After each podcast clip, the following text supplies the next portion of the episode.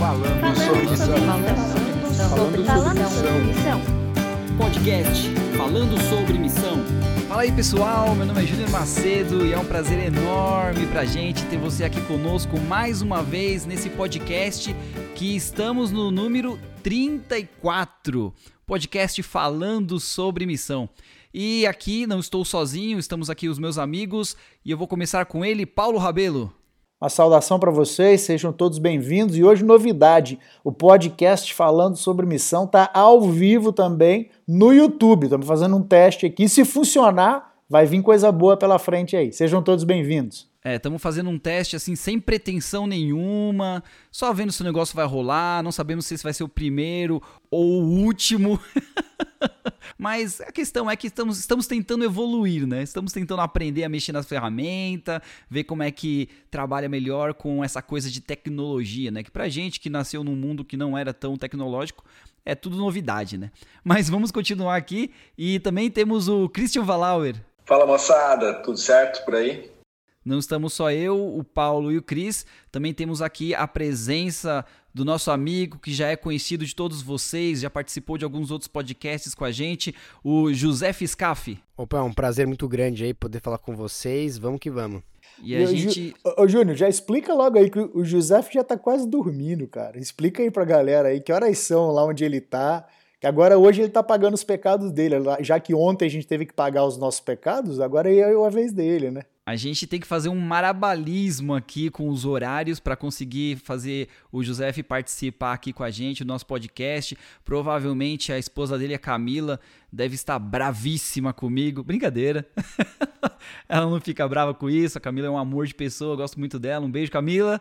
E mas temos que fazer um marabalismo aqui, porque o José está Malabarismo. Nove... Malabarismo. Nem sei o que eu falei, mas. O que, que eu falei? Mabaralismo. Rapaz, Mabaralismo. Você, falou um negócio aí que ninguém. Tá todo mundo olhando assim. O quê? O que, que ele fez então? Eu achava que malabarismo eu sei. Isso aí eu não sei, não. Falei tudo menos a palavra certa. Acontece, acontece, pessoal. Eu já não estou mais tão fluente no português, acredito eu. Mas a questão é, o Paulo estava pregando. Antes o José que estava é, com as responsabilidades da home church e a gente podia, depois o José podia, mas a gente que tá, o Paulo e o Cris estavam responsabilidade da igreja e tudo. Então a gente conseguiu encaixar esse horário aqui e estamos todos nós juntos aqui mais uma vez para conversar sobre aquela série que a gente já começou alguns episódios atrás, que é o evangelismo urbano.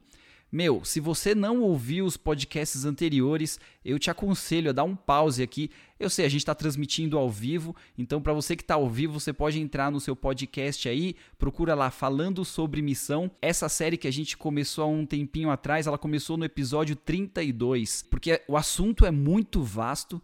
A gente tem muita coisa para conversar disso, a gente aprende muito. Então vamos seguir o jogo.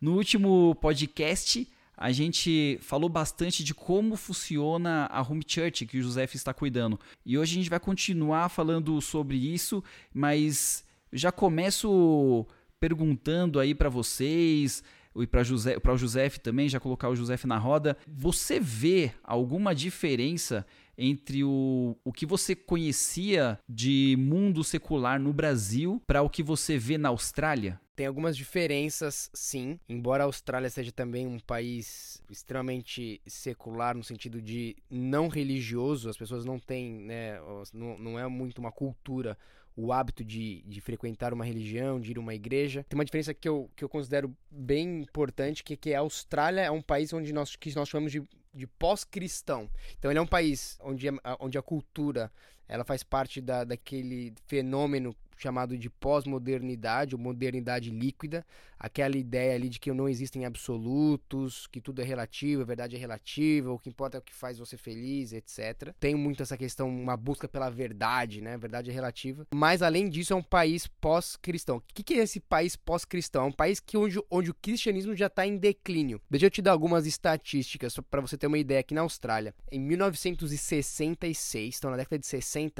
88% da população australiana se considerava cristã. Em no, 1991, então 25 anos depois, 74%. E aí, mais 25 anos depois, em 2016, esse percentual caiu para 52%. Então, estamos falando que em 50 anos caímos de 90% da população cristã para 50%. E o grupo religioso, vamos dizer assim, que cresceu mais é o grupo que, que diz não ter nenhuma religião. Isso aí em 1966 era 0,8%, passou para 12% em 1991, em 2016 30% das pessoas na Austrália é, afirmavam não ter uma religião. Então vamos pensar aqui nesse censo de 2016. Então 30% não tem religião, 8% são outras religiões, Islã, budismo, hinduísmo, sikhismo, judaísmo, outras religiões. 52% né, são cristãs. Não, é, agora, esses 52% que são cristãos, 22,5% são católicos, 13,3% são anglicanos, que são basicamente católicos, onde você tem assim um, um, um, vamos dizer assim um, um, nível de secularidade grande. As pessoas não, não leem a Bíblia não costumam ir à, igreja às missas e tudo mais. Então é, quando você for se você for pensar é, em colocar aqui nos miúdos a população cristã vamos, vamos pensar aqui esses outros cristãos que talvez sejam os pentecostais protestantes vamos dizer que sejam esses aqui os únicos que realmente vão à igreja e praticam vamos dizer assim de uma forma um pouco mais regulada o cristianismo. Estamos falando aí em, em 80% da população da Austrália um país ocidental ocidental já não é praticante, vamos dizer assim, da religião. Ô José, e você tem que inserir ainda dentro, ou, você tem que tirar desse grupo de 50% de cristãos aí, aquilo que aqui no Oriente Médio a gente chama de o muçulmano de carteirinha, que é aquele cara que só tem no documento dele, né, a religião dele, mas ele não é praticante. Então, um cara que aparece lá o nome dele, Muhammad Mahmoud, não sei o que, não sei o que lá, muçulmano. Mas o cara não é religioso, ele não, não, não reza cinco vezes por dia, ele não vai à mesquita, ele não, não, não jejua no Ramadã. Então, assim, ele só é muçulmano porque ele nasceu numa família muçulmana, que a religião aqui ela é herdada. E no contexto de Austrália, em que o cristianismo é a maioria, tá, mas quantos por cento desses cristãos são de fato praticantes? Como você falou, os anglicanos, que não vão à missa, não leem a Bíblia. Não... Então é pós-cristianismo, literalmente nós estamos falando de um grupo de pessoas que, que acredita, mas que vive e pratica. A sua fé é um número mínimo. Com certeza. E, e, se você tem outras questões ainda que deixam esse número ainda mais. É, ainda menor. Então, por exemplo, você tem que tirar toda. Você pode descontar, por exemplo, a população abaixo de 18 anos, crianças, que são muitas vezes contabilizadas mas elas colocam lá uma fé porque é, é a fé da, da família, dos pais. É, só para você ter uma ideia, no, na faixa etária que é a minha, é, entre pessoas entre 18 e 34 anos, essa taxa de pessoas que se. taxa de, de pessoas que se identificam como não religião é quase 40%. Mais 11%, então 39% só que se consideram cristãs, mas aí, de novo, considera cristã mas é, é, como se falou, aquele cristão de carteirinha, né? Porque meu pai é cristão, porque eu sou cristão, fui batizado na igreja quando eu era pequeno, mas não necessariamente estamos falando em termos de, de frequência, de, de prática, né? De ler a Bíblia, de, de, de orar, de evangelizar e tudo mais. Pegando um gancho da pergunta do Júnior aí, é, você não é australiano, você é brasileiro, você conheceu Jesus, você se converteu no Brasil, frequentou igrejas no Brasil, você falou que você começou seu ministério praticamente na Austrália. Então a minha pergunta, uma, uma pergunta dupla aqui para você. A primeira é: que diferença você vê entre o secularismo no Brasil e na, na Austrália. E aí a segunda pergunta tem que ver com exatamente a sua experiência de igreja. Eu estou falando agora de, de, de missão, as pessoas que você tem que alcançar no Brasil, que diferença que você percebe com a Austrália e também dentro da igreja. Os cristãos do Brasil, os seus amigos do Brasil, os seus amigos da Austrália, quais são essas diferenças que você percebe dos dois países, das duas culturas? Então vamos lá, vamos falar algumas diferenças. Então, acho que tem dois aspectos aí: a diferença das pessoas seculares e a diferença das pessoas cristãs. No caso das pessoas seculares, as diferenças são menores do que, do que se parece. Talvez uma das maiores diferenças que eu vejo é que no Brasil a Bíblia ainda tem meio que uma aura mística. As pessoas sabem o que é a Bíblia, elas dão um certo valor, tem uma certa credibilidade ela tem um certo peso. Você fala que tá na Bíblia. Mesmo que por tradição. Mesmo que por tradição. Porque todo mundo meio que tem uma Bíblia aberta em casa, em algum lugar, né? Cheia de, de pó em cima. No Salmo 91, né, cara? Pois é, no Salmo 91, no Salmo 23, né? E aqui na Austrália já não. Então a Bíblia realmente aqui é muito mais desconhecida. Mesmo aquelas histórias de, de, de conhecimentos básicos, muitas vezes aqui, para as pessoas seculares, você não pode é, assumir que eles vão saber a história de Noé ou a história de é, Abraão e muito pouco de Jesus. Na minha experiência aqui, as pessoas seculares aqui na Austrália têm um, vamos dizer, têm um nível de, de proximidade com vocabulário bíblico, com histórias bíblicas menor do que as pessoas seculares no Brasil. Mas de resto, as pessoas nos dois lugares eu vejo assim, as pessoas elas vivem como é, de fato a Bíblia não faz diferença para a vida delas, não, não afeta na maneira como elas tomam decisões. Do ponto de vista dos cristãos, a gente pode também falar tanto dos cristãos adventistas, podemos falar dos cristãos não adventistas. Do ponto de vista dos cristãos não adventistas é parecido, não tem muita diferença. Talvez na parte que tem um pouco mais de diferença seriam os cristãos adventistas. No Brasil, me parece que a igreja ela é mais vibrante. Então você tem muitos relatos daquelas igrejinhas no interior, elas se tocam sozinhas. Acho que até foi falado isso em, em algum dos podcasts aqui. Você tem muitas vezes no Brasil um, um pastor para sete, oito igrejas, mas as igrejas estão lá, estão fazendo evangelismo, as pessoas que leigas elas estão pregando, estão levando as pessoas para Cristo. Então é um movimento vibrante. As pessoas no Brasil a gente praticamente bate no peito tem que falar: olha, gente, eu não quero me gabar, não, mas eu sou adventista. Porque é tem, tem toda uma estrutura, tem toda uma força por trás. Um canal de televisão, um novo tempo. Aqui na Austrália é um pouco diferente. O, o, o cristão em geral, como ele está ficando uma minoria, tem um pouco mais dessa discriminação, né? As pessoas já olharem para o cristão, talvez um pouco mais comum aqui, como é, uma, um, meio que um bicho de sete cabeças, como um extraterrestre. E a, e a, própria igreja adventista, lógico que não da parte da liderança, não da parte de alguns membros, mas de uma parte, de, de maneira geral, ela é uma igreja que não é tão ativa quanto no Brasil. E então é uma igreja que não tem, vamos dizer assim, tanto esse orgulho, tanto essa, vamos dizer, boldness, né? Essa audácia, no bom sentido, de sair, de vamos evangelizar, vamos fazer trabalho. Eles são mais dependentes, então, é um, né? Um pouco mais dependente, um pouco mais, mais shy, né? Um pouco mais tímida. Então talvez essas sejam algumas das diferenças. Quando você, você coloca as duas diferenças na, na roda, isso acaba afetando a conjuntura, né? Então o cenário na Austrália me parece que ele é mais desafiador do que no Brasil. Tanto para um cristão leigo, né, vamos dizer assim, com um frequentador, também para um pastor, né? Porque no, no Brasil a gente está acostumado a ver, como você mesmo disse, né?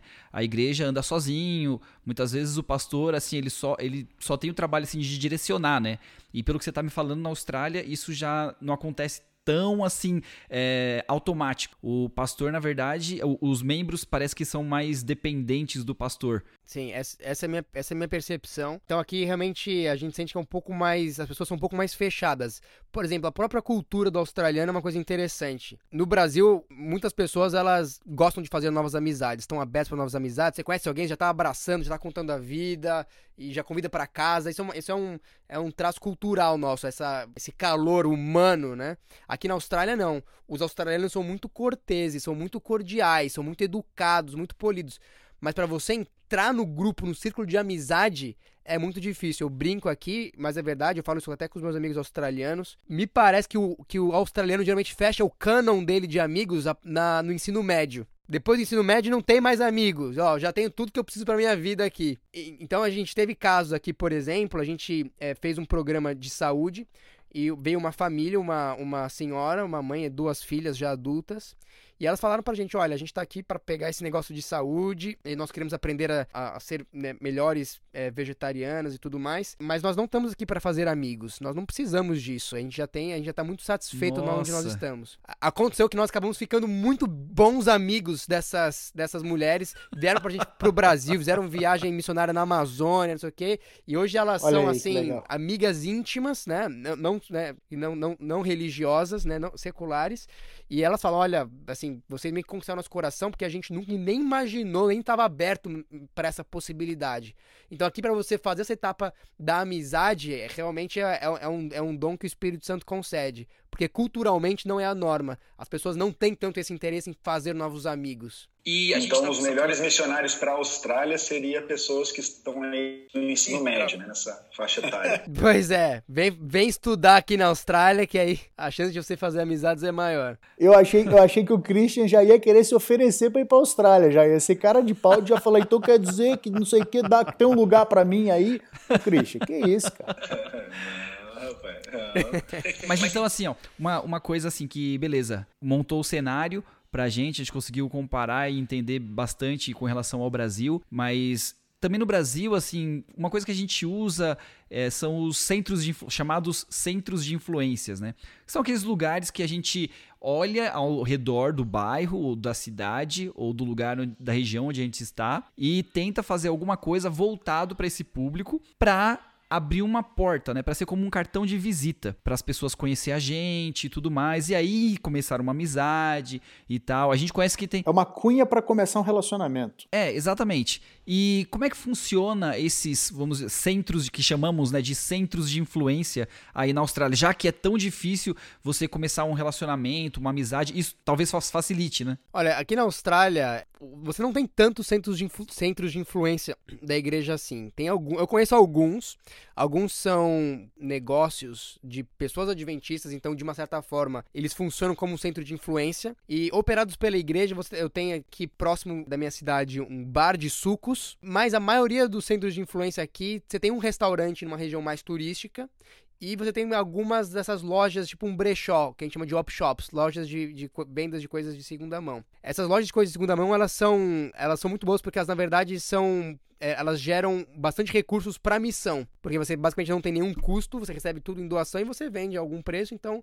E geralmente ela é servida por voluntários. Então, ele é um, ele é um, um sistema bem eficiente do ponto de vista de, de, de ajudar a financiar a missão. Mas você não consegue gerar tão facilmente aqueles relacionamentos, porque a pessoa que vai numa loja para comprar uma roupa, ela vai lá, compra roupa, paga e vai embora. Mas você tem aqui alguns centros de influência como restaurantes e a ideia é justamente, por exemplo, tem um dos, um dos nossos restaurantes, é, chama Mana Haven, numa cidade maravilhosa de Byron Bay, se vocês quiserem colocar no Google aí Byron Bay com Y Byron, um lugar maravilhoso, paradisíaco, como é muitos lugares da costa da Austrália. E lá o restaurante mais famoso da cidade, de acordo com aquele aplicativo TripAdvisor, é o Mana Haven, Porto do Maná numa tradução aí é, literal, numa tradução livre, que é, é operado pela igreja. E eles fazem coisas, por exemplo, no sábado é almoço liberado de graça para a comunidade. Quem quiser vir, vem. E aí, nisso, as pessoas chegam lá e elas ficam gratas por estarem recebendo o almoço e elas começam a perguntar de coisas espirituais. Mas vem cá, o que, que vocês acreditam como igreja? O que, que vocês acreditam sobre o arrebatamento secreto? Então, eles começam a ter, assim, muitas é, oportunidades, justamente não tanto na operação do dia a dia, mas no sábado, quando eles falam, olha, a gente vai dar comida de graça. Mas por que vocês estão dando comida de graça? Me explica aqui qual que é a, a missão de vocês como igreja. Então, esses centros de influência, ele- eu acredito que eles têm sim um, um papel muito importante de justamente aproximar pessoas que vão buscar algum tipo de serviço como esse, de, de uma alimentação saudável, mas que de outro modo talvez não entrassem numa igreja. No episódio 31 do nosso podcast, a gente conversou com um rapaz aqui e ele tem um centro de influência, o Homero, né? Ele é o pastor da Igreja Batista aqui, ele tem um centro de influência.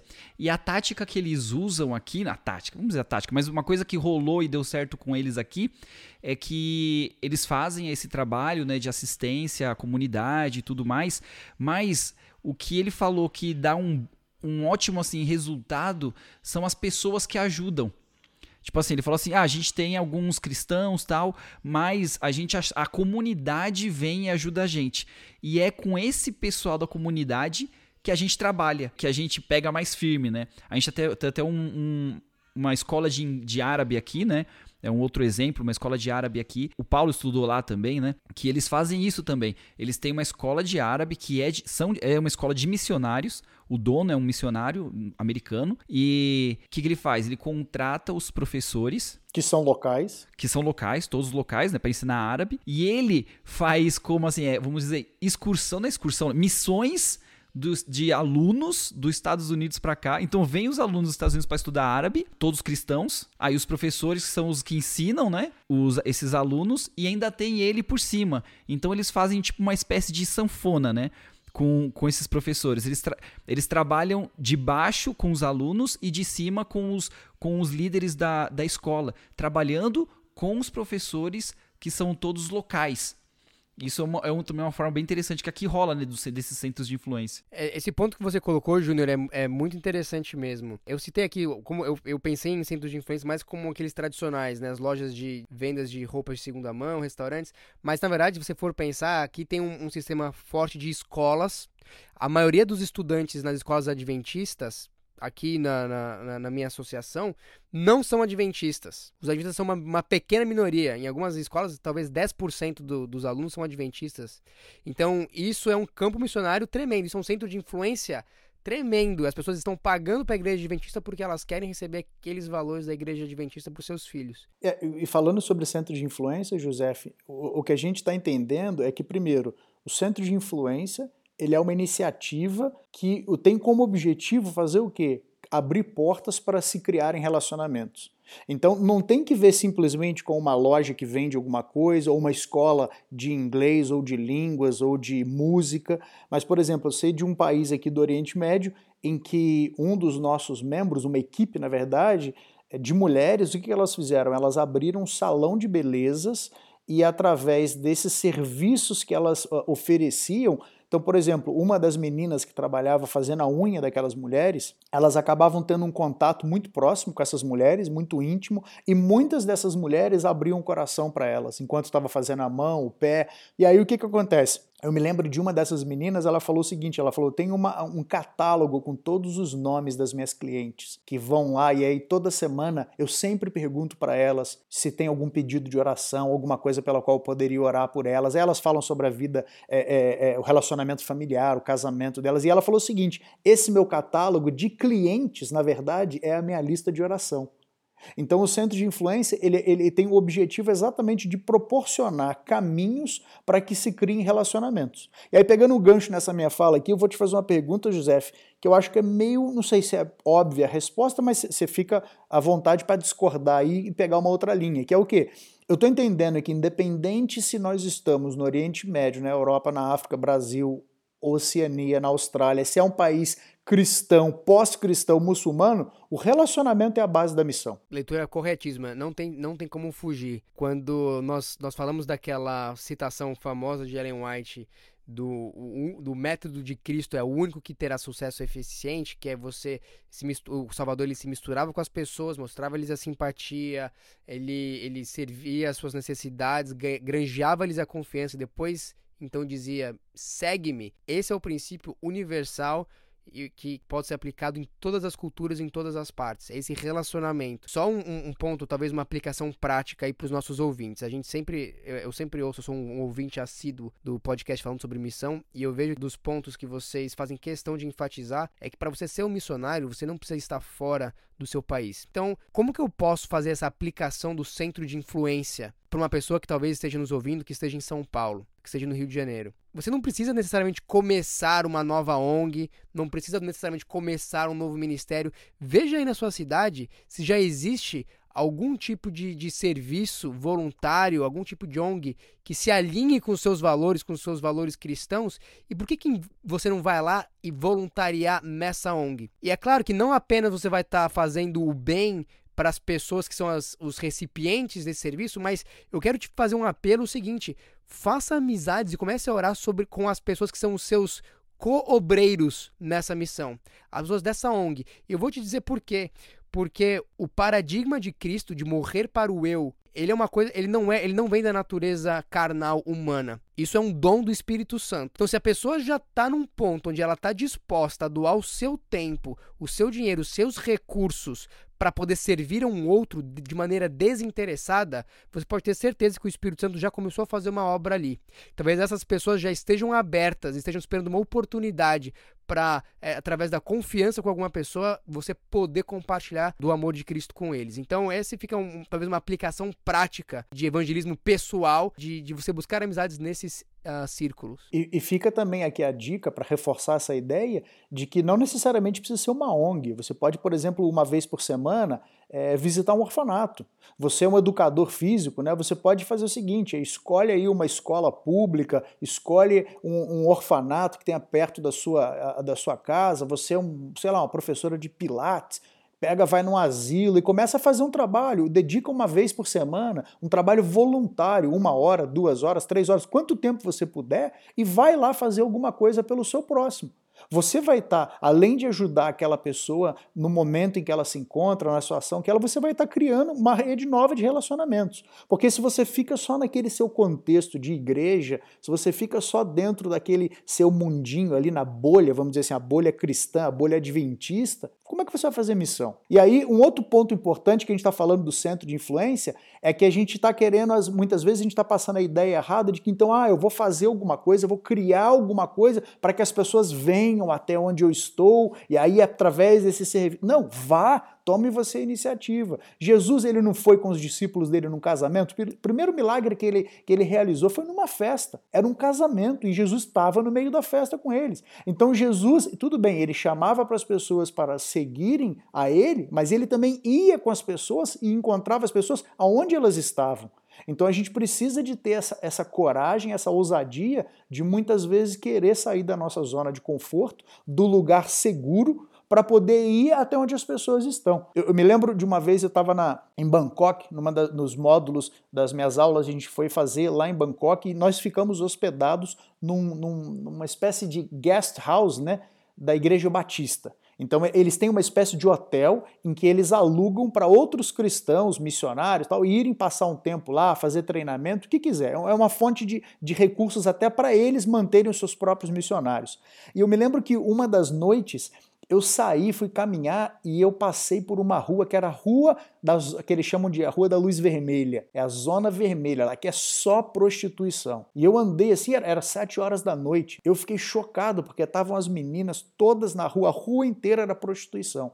Só que quando eu voltei pro hotel, lá para nossa para nossa guest house, eu falei para os meus colegas de casa, falei, cara, eu peguei uma rua errada e não sei o que, fiquei chocado, fiquei assim, não chocado por ver a, a, o esquema de prostituição deles. Eu fiquei chocado primeiro porque a maneira como estava acontecendo, o horário que aquilo estava acontecendo, e tinha muitas crianças na rua.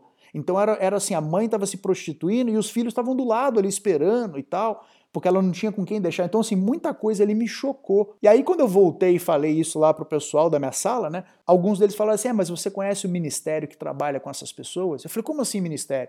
E aí eles começaram, a gente começou a conversar, e muitos deles são dali, daquela região da Ásia, né? E eles falam: existem inúmeros ministérios, que o trabalho deles é aí exatamente onde essas meninas estão, e aí, no meio das atividades da prostituição, eles oferecem estudos bíblicos, eles têm momentos de oração. Então, Olha aí que coisa assim, coisa totalmente fora do nosso contexto. Imagina você chegar agora na sua igreja e você fala assim: olha, pessoal, eu estou criando um grupo aqui para a gente ir lá, não sei, na, na Rua Augusta, em São Paulo, na Avenida Atlântica, em Copacabana, que são pontos famosos de prostituição que você vê na televisão falando sobre isso, nós estamos criando um grupo para ir lá todas as noites ou nos fins de semana para fazer um trabalho com aquelas pessoas. Muita gente na igreja fala: não, de forma nenhuma, o que, que é isso? Você está querendo ir lá no meio da lama para poder não sei o quê, falar mal e vão criticar. Mas a gente precisa de entender que não estou estimulando nem uma coisa nem outra, mas a gente precisa ter bom senso e coragem, muitas vezes, para poder fazer o quê? Para poder sair da nossa zona de conforto. Postei um dia desses aí, um, uma página do, do Instagram pediu para eu mandar uma citação. O que, que é missão para você? E eu respondi: missão é correr riscos. E é exatamente disso que eu estou falando. Missão é correr riscos, é o quê? É você se adentrar num mundo que não é 100% seguro, mas porque você tem o seu momento de comunhão com Deus muito sólido, muito forte você está bem estruturado, fundamentado, você tem condições de, de, de, lidar com qualquer tipo de pessoa. Porque Jesus se relacionava com todo tipo de pessoa: pecadores, cobradores de impostos, prostituta. Só que o que acontece? Era ele que influenciava aquelas pessoas ele não era é, totalmente influenciado por eles. Então, assim, por que, que muitas vezes a gente hesita e, e não permite que a nossa igreja, os nossos jovens, eles saiam para fazer esse tipo de trabalho? Porque a gente não tem confiança de que eles são fortes o suficientes para eles apenas influenciarem essas pessoas positivamente. A gente tem medo que eles vão cair em pecado, que eles vão fraquejar.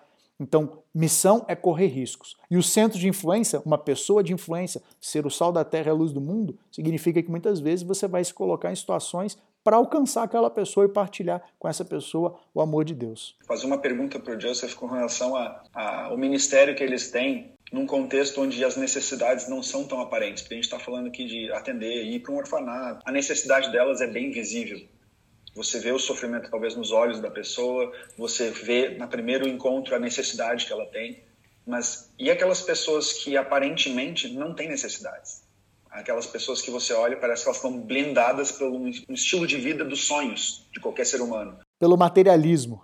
Exato. E a gente sabe que todas as pessoas têm algum tipo de necessidade. Como perfurar essa blindagem? Olha, Cristian, essa é uma ótima pergunta. É, para você saber, aqui a Austrália é um país que começou ali não faz muito tempo. Era uma, era uma colônia prisional da Inglaterra. Então, quando a Inglaterra tinha que mandar os, os piores prisioneiros, eles mandavam para a Austrália em exílio. E hoje virou um dos países mais prósperos do mundo. Vai entender como é que funciona. Mas eu acho que esses prisioneiros ali, eles agarraram essa segunda chance da melhor maneira possível. Mas o resultado é que a Austrália tem um nível de bem-estar social muito grande. Aqui, ninguém passa necessidade. O governo cobre todas as necessidades. Então, é, no Brasil, a gente tem lá aquela Família, que é um, um valor que, que, é, que é, um, é, um, programa bastante popular, que é um valor ínfimo, né? Não dá né, de, de, de dinheiro. Aqui você tem bolsa tudo. Você é um, você é um pai é, solteiro ou uma mãe solteira, tem bolsa específica para você. Você se formou na faculdade não tem emprego, tem uma bolsa específica para você. Aqui ninguém tem necessidades realmente igual no Brasil de, olha, vou passar fome. Mesmo, mesmo os moradores de rua, eu até comentei de um morador de rua que a gente trouxe aqui pro nosso house church uma vez e tudo mais. Você só fica esse, esse cara várias vezes recebeu vouchers e tem centenas de oportunidades de ter um teto decente na cabeça dele e é, e foi, e é uma escolha pessoal dele não aceitar isso daqui. Então você só tem morador de rua por escolha, por opção, porque o governo vai lá e ele tira a pessoa e coloca no lugar. A pessoa tem que realmente forçar a barra, querer muito e assim se esforçar de uma maneira. Então, assim, como é que eu sirvo essas necessidades? A Austrália tem um dos sistemas de saúde mais eficientes do mundo. Ele é de primeira qualidade e basicamente gratuito para todas as pessoas. Está incluso no pacote né, do, dos seus impostos. Então você não precisa, não precisa se preocupar é, é, em pagar nem, nem, nem seguro de saúde se você, se você é, um, é um cidadão australiano. O governo já te dá isso daí. Dentre essas necessidades, como é que a gente ajuda essas pessoas? Isso foi uma coisa que, eu, que por muito tempo eu quebrei minha cabeça. Eu vi que uma das maiores necessidades são necessidades que talvez sejam um pouco mais profundas e menos óbvias, que é a necessidade por amizades sinceras. E você vê que essas pessoas, dentro do coração delas, quando você vai conversar com elas, eu não tenho muito, vamos dizer assim, uma, um método, talvez alguns métodos de comunicação, de boas comunicações, né? Tem um livro que chama Nunca Negocie a Diferença, do Chris Voss, que é um, um ex-negociador de, terror, de terroristas do FBI. E lá ele fala, na verdade, sobre negociação, mas ele vai falar de técnicas de como se comunicar melhor com as pessoas. E várias dessas técnicas são aplicáveis para você entender um pouco, né? Você, de uma maneira natural, conseguir entender quais são, o que está por debaixo ali daquilo que as pessoas estão falando. Técnicas é, é, à parte, você conversando com essas pessoas, você vai ver que algumas delas, mesmo as, mesmo as pessoas mais abastadas, eu estava conversando outro dia com um rapaz extremamente bem sucedido, ele fala, olha, eu sinto uma culpa muito grande de ser tão abençoado e eu não ter a certeza de, de que eu tô devolvendo para Deus aquilo que eu tô recebendo. Eu me sinto. Eu não, não é justo ser tão privilegiado, abençoado, e eu sinto que eu sou muito egoísta, e eu sinto que eu, que eu me apego muito aos minhas posses materiais é muito difícil de eu, de eu, largar isso. Então, né, nós conversamos sobre a parábola do rico e do Lázaro, conversamos sobre a parábola do, do administrador infiel e falamos da importância, né, do, do plano de Deus para as riquezas. É, mas assim, é só realmente chegando nessa amizade, uma das formas que se você quiser uma técnica, Christian, uma das técnicas é ir caminhar com uma pessoa. Quando você está caminhando com uma pessoa, andando,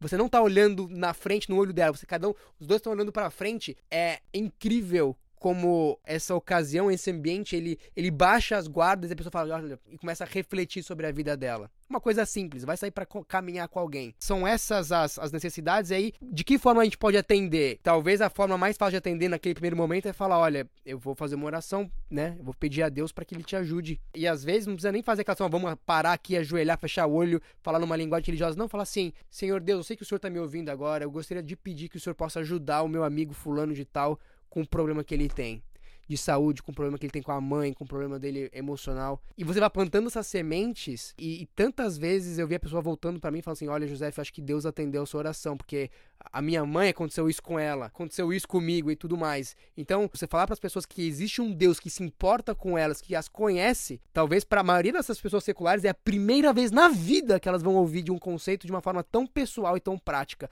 Então, diferente daquele sermão pregado que é que é impessoal, ela vai ela vai ver que puxa, realmente, será que existe um Deus mesmo que se preocupa comigo? E não deixar para depois, né? Você tá caminhando ali, surgiu a necessidade, tal, tal, tal, tal. Você fala assim, peraí, vamos parar um pouquinho aqui, tomar uma água aqui, faz uma oração. E aí bota a mão no ombro da pessoa ali e tal, fala, fecha seus olhos, ora, e faz a oração ali no momento. Não fica, ah, eu vou orar por você depois e tal. Não, você faz oração ali na hora, continua orando depois e ainda manda uma mensagem depois, ou dá uma ligada, fala, cara, continua orando por você, continua orando por essa situação. E aí acho que é aí que você mais ou menos cria um espaço no coração da pessoa, uma pessoa que aparentemente tem tudo do ponto de vista material, mas do ponto de vista emocional, muitas vezes não é assim, e do ponto de vista espiritual, com certeza.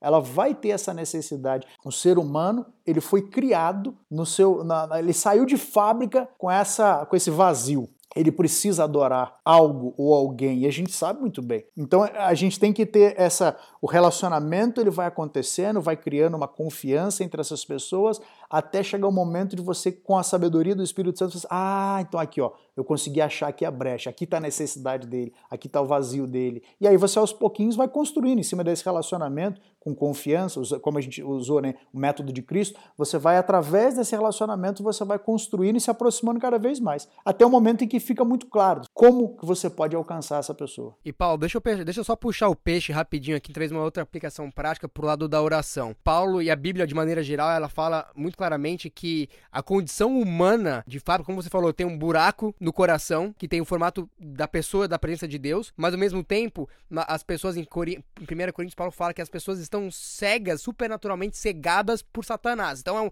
é uma cegueira espiritual. Eu pensava que a, a, ignorância espiritual das pessoas ela era uma questão simplesmente de informação, elas não tinham informação. Até que recentemente eu falei com um camarada extremamente secular, bastante, vamos dizer assim, antagonista com o cristianismo, e eu, a gente fez uma amizade, conversou sobre várias coisas. Sempre ele tentou né, jogar ali uma sementinha, pedir pra ele assistir um vídeo aqui, mandar um texto ali, conversar com ele. E eu mandei para ele um vídeo, uma pregação, que eu achei muito boa. E aí a resposta dele foi muito reveladora para mim. Ele falou o seguinte, José, posso te falar uma verdade, cara? Olha, eu até tentei assistir o seu vídeo, mas ele entra no ouvido e sai pelo outro lado. Eu não consigo me concentrar, não tem interesse nenhum nisso daí. É como se eu estivesse ouvindo uma partida narrada de xadrez. Não faz sentido para mim isso daqui. E aí foi que eu foi que eu lembrei daquela passagem que a Bíblia fala que as coisas espirituais são discernidas espiritualmente e que a carne milita contra o espírito. Então, não é uma questão de performance não é o Christian Valauer que estudou teologia, que tem uma mente privilegiada, que vai falar a coisa certa na hora certa. Não. É, é, o poder de Deus e precisa ser ativado pela oração. Como que a gente pode botar isso na prática? Tem, tem algumas formas. Uma das formas para botar isso na prática é uma coisa que se chama calendário de oração. Você pega uma lista, escreve lá de 1 até 30, por exemplo, coloca lá o nome de 30 pessoas, uma por dia. E aí o que acontece? Naquele dia da semana, no dia 5, por exemplo, você tem uma pessoa, você vai orar por ela, mas você não vai só orar por ela, você vai se ajoelhar e falar, Deus, eu quero orar pela pessoa. Você vai mandar uma mensagem para essa pessoa de texto perguntando: "Fulano, hoje você está no meu calendário de oração. Eu posso orar por você? Tem alguma coisa específica pela qual você quer que eu ore, e aí a pessoa vai falar, e aí você vai, em vez de você falar, não, vou orar por você, você vai gravar a mensagem de áudio e vai mandar a sua oração pra pessoa. E você vai ver, ó, lógico, você vai, não vai fazer isso com uma pessoa que você, que você acha que não vai apreciar esse tipo de oração. Você pode fazer isso com uma pessoa secular, que vai possivelmente responder bem a essa, essa oferta de oração, ou até para um amigo da igreja. E o que, o que isso faz é colocar uma pequena estrutura na vida de oração que vai levar cinco minutos do seu dia, mas que, que vai mudar um pouco aquela cultura de falar, eu vou orar por você, falar, não, tá aqui a minha oração por você.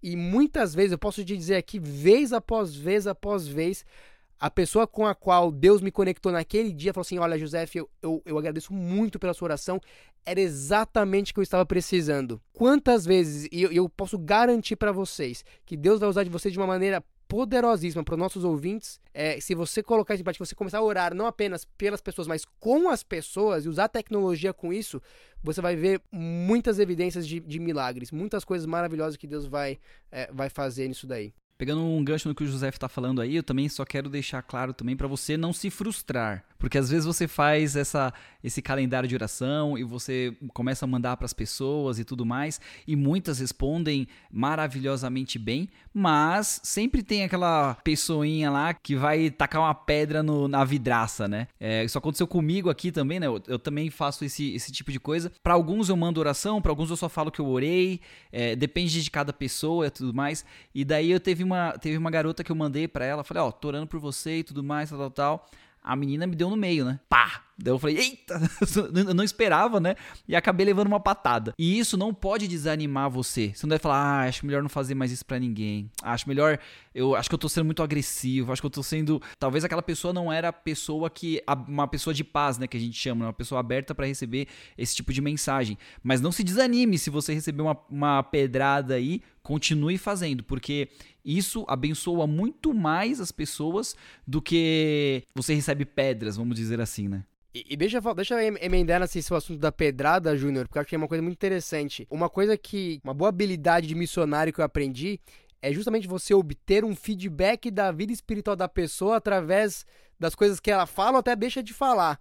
Então, na verdade, até a, a, pedrada que você vai tomar de alguém, na verdade, vai te revelar em qual, em qual estágio da caminhada cristã que essa pessoa está. Você vai ver, inclusive, pelos pedidos de oração que te fizerem, onde que a pessoa está. Às vezes a pessoa sabe nem sei onde está, não, pede hora pela, pela minha prosperidade, pela minha saúde. Outras pessoas vão falar, não, ora pela minha vida espiritual, ora para que eu possa chegar mais perto de Deus, ora... Então, é, é, na, na, sua, na conversa que você faz com as pessoas, a forma como ela responder, né, por, dá um exemplo bem básico aqui. Você vai lá falar com uma pessoa, você fala, você vai perguntar do final de semana, o que, que você fez no final de semana? A pessoa vai falar, ah, eu fui lá, joguei futebol, nadei, visitei minha avó. E você? Ah, não, olha, eu fui na igreja e o pastor pregou um sermão sensacional sobre milagres. Olha a resposta da pessoa. Se a pessoa, por exemplo, mudar de assunto. Ah, tá, e aí? E a sua mãe? Opa, a pessoa já não tá confortável em coisas espirituais. Se a pessoa falar, nossa, sério, como é que foi isso, esse sermão? Me fala aí. Já é um outro nível espiritual. Então, conforme a gente vai falando, vai jogando, vamos dizer assim, uma isca entre aspas, né? A resposta do seu interlocutor, ele vai revelar, começar a revelar algumas coisas sobre a pessoa. Por exemplo, uma pergunta que eu gosto de perguntar para as pessoas aqui na Austrália é o seguinte: "E aí, mas me fala uma coisa, sua família é uma família religiosa?" Pela resposta, muitas vezes eu vou descobrir onde que eles estão. Assim, ah, não, minha família não é nada religiosa, mas eu sou. É uma resposta. Ou, não, minha família é muito religiosa, mas eu não. O que, que é religião? O que, que é religião? São, são pequenas pequenas coisas que você vai aprendendo com o tempo, você vai jogando pequenas. É, é, vai, vai jogando pequenas iscas, vamos dizer assim, não no mau sentido, mas no bom sentido. A gente chama isso de labeling né, labels. Você joga um, um, uma, uma afirmação e você deixa a pessoa responder para você se aquela afirmação é verdade ou não, inclusive com as coisas que ela deixa de falar. Então, mesmo se você receber pedrado, como o Junior falou, leve, Senhor, ajuda com que essa pessoa não esteja tão hostil a uma oferta de oração e que ela saiba, olha, me desculpa por eu, desculpa se eu te ofendi, não era minha intenção. Eu estou sempre aqui se você precisar que eu ore por você, vai ser um prazer. Enfim, você usar essa situação para pessoa para você saber a situação dela e, e para ela saber que ela tem em você um amigo espiritual também. É, pessoal, agora já estamos encaminhando para o nosso final. A conversa, meu, se a gente continuar aqui, a gente vai longe, passa de horas, né? Por mim, a gente pode continuar. Aqui, aqui na Jordânia ainda são nem três horas da tarde ainda. Eu tô vendo que o pessoal tá acompanhando aqui no, no YouTube também. Quem tem que dormir é o José, porque é quase meia-noite lá, mas não tem problema não. Vamos pois lá. É. Mas agora a gente já vai para a parte final do que do nosso podcast. Cada um de vocês aí pode deixar uma mensagem que você aprendeu, não só que você aprendeu nesse episódio, mas sobre o que você aprendeu da série, né, que a gente fez aqui so, com, com o Josef. Eu vou começar, Júnior, falando um pouquinho sobre como a gente, conversando sobre esse assunto, sobre, sobre missão urbana, sobre a maneira de Deus alcançar, Deus tem diferentes maneiras, metodologias, métodos, mas um único objetivo, um único propósito, que é salvar as pessoas. E não somos nós que salvamos, não é a nossa religião que salva, não é a placa da nossa igreja que salva. Nosso objetivo é fazer o quê? É tentar atrair as pessoas para mais perto de Deus, de Jesus, ou pelo menos tentar de alguma forma despertar a consciência delas para que elas possam o quê? Estar aptas a ouvir melhor a voz de Deus. E aí depois é entre elas e Deus. A gente vai continuar orando, intercedendo, mas a gente não tem o poder de converter ninguém, de mudar ninguém. Isso é obra do Espírito Santo que faz no coração dessas pessoas. Então, o meu recado para você que está acompanhando aí, seja pelo, pelo YouTube, aí, pelo nosso podcast, é seja flexível, seja sensível à voz do Espírito Santo e tenha certeza de que você é só um preguinho na parede. Pendurado na parede já está o quadro da pessoa de Jesus. Você está segurando lá, você é o preguinho, mas você tem um papel fundamental, que é refletir essa imagem de Jesus Cristo na sua vida e na vida de outras pessoas também. Me, me chamou bastante atenção a importância que o Joseph colocou nesse episódio, no episódio anterior também que a gente estava fa falando sobre uma, um, um, não o mesmo assunto, mas ele colocou a importância de, de Deus atuar e, e não nós. Né? Nós, como meros instrumentos, a gente precisa mais de oração. Essa é a palavra-chave da missão. Se a gente não se tornar jovens, homens, mulheres de oração, o nosso sucesso missionário, se houver, vai ser um, um sucesso bem superficial, né? com pouca transformação. Mas se a gente colocar Deus na jogada, eu acho que as coisas começam a funcionar. E assim, eu vejo muita similaridade na dificuldade que o Joseph encontra lá na Austrália e que nós encontramos aqui no Oriente Médio. São diferentes as dificuldades, mas as dificuldades são bem grandes, sabe? Que faz você simplesmente eh, dizer assim, ó, eu, eu desisto, porque não tem, eu não tenho como fazer. Né? A gente não está num, num num ambiente onde, como o Joseph falou, a, igreja é vibrante, onde a igreja anda sozinha, a mensagem se espalha naturalmente. Não, aqui não é assim. Então a gente se sente impotente, né? E isso nos faz refletir: olha, Senhor, é, é tu em mim. Então você que está ouvindo, lembre-se de ajoelhar mais quando você entrar nas suas interações e pedir para que Deus te faça enxergar as necessidades das pessoas, as aparentes e as não aparentes, e te dê a sabedoria necessária para para falar a palavra certa na hora certa e cuidar dessas pessoas, amar elas como o Senhor nos ama. Mensagem que eu deixo aqui também, ouvindo tudo que a gente conversou com o José e tudo mais. Se a gente só olha para o cenário, a gente vê uma coisa impossível de, de realizar. Um negócio que, meu, não vai dar certo. Não é, nunca vai acontecer. Mas quando a gente olha para os milagres, quando a gente olha para como Deus trabalha, para o que ele faz na vida das pessoas, a gente vê que é, é às vezes mais fácil do que a gente imagina. Às vezes é mais simples. É, e o que a gente sempre vem falando aqui em todos, quase todos os podcasts, a gente fala isso. Seja intencional. Deus ele não está pedindo para você mudar o mundo, né? Ele que tem o poder de mudar o mundo. A gente só precisa ser intencional nos nossos atos e em nossas palavras também, para sempre que houver uma oportunidade, a gente tentar jogar, como o Paulo fala, né? Jogar uma, jogar uma pedrinha no sapato da, da pessoa, né? Para aquilo lá é, talvez não transforme de imediato, mas vai começar a incomodar. Então, não olha muito pro cenário, não, pessoal. O cenário sempre parece ser muito difícil, sempre parece ser pior do que a gente imagina. Mas tenta olhar e focar um pouco nos milagres que Deus faz e nas oportunidades que Deus dá pra gente. Beleza? Esse é o recado que eu deixo para vocês. Ô, Júnior, acho que é, o que você está querendo dizer é estimular as pessoas a se colocarem o quê? Disponíveis. Exatamente. Esteja disponível e deixa Deus cuidar de todo o resto. Só esteja disponível e preparado. Deus vai fazer o resto. Bom, gente, eu acho que vocês cobriram todas as bases aí. O que eu, o que eu vou tirar de mensagem final desse podcast é a pessoa de Jesus. A Bíblia fala que Jesus é o, é o desejado de todas as nações. Ele é, o, ele é a resposta para cada anseio do coração humano. Não tem nenhuma necessidade humana que Cristo não preenche e, e, com uma abundância, desde do seu amor como Criador, da sua redenção. É, nós estamos falando de culturas pós-modernas, onde não existem é, é, certezas. Jesus é a certeza que as pessoas estão procurando. Jesus é o centro que está faltando na vida. Se esse Jesus, para você, é o cumprimento de todas as necessidades, de todos os seus anseios, com a satisfação é, é, é que nada mais pode trazer, se isso é, se isso é verdade para você, isso, tem, isso vai ser verdade para outras pessoas também. E Jesus disse o seguinte: antes dele ascender ao céu, ele disse que o Pai deu a ele toda a autoridade, todo o poder sobre o céu e sobre a terra. E quando nós acessamos esse poder em humildade, em oração, respeitando as regras desse grande conflito, onde Deus respeita o livre-arbítrio de cada um, mas Ele vai respeitar também a nossa intercessão pelos outros, eu, eu quero te pedir para que você caia aos pés desse Salvador, que vai te ouvir, que nunca está demasiadamente ocupado para responder às suas orações, converse com Ele sobre que missão, o que ele quer que você faça, com que pessoa, de que pessoa ele quer que você se aproxime. Peça para que ele te ajude a entender, a entrar na vida dessa pessoa, para que você possa genuinamente ajudá-la e levá-la um passo que seja, um centímetro que seja mais próximo de Cristo. Eu tenho certeza que esse Jesus Cristo que já começou em você uma boa obra, ele vai completar essa boa obra e você vai poder ver, é, através do poder dele, muitos e muitos frutos na sua vida. Esse é o Deus que nós servimos, um Deus que, que deu a vida pela humanidade pecadora para que nós pudéssemos receber a recompensa que cabe apenas a Ele na eternidade. E o nosso podcast fica por aqui. Semana que vem tem mais podcast falando sobre missão. Lembrando que estamos por aqui todas as quartas-feiras. Hoje, despretensiosamente, estamos fazendo uma live no sábado pro pessoal, sábado de manhã no Brasil, sábado à tarde pra gente, sábado de madrugada pro José e assim vai. Vamos ver se essa live despretensiosa começa a ser mais pretensiosa. Beleza? Então fica aí, pessoal, nosso podcast falando sobre missão.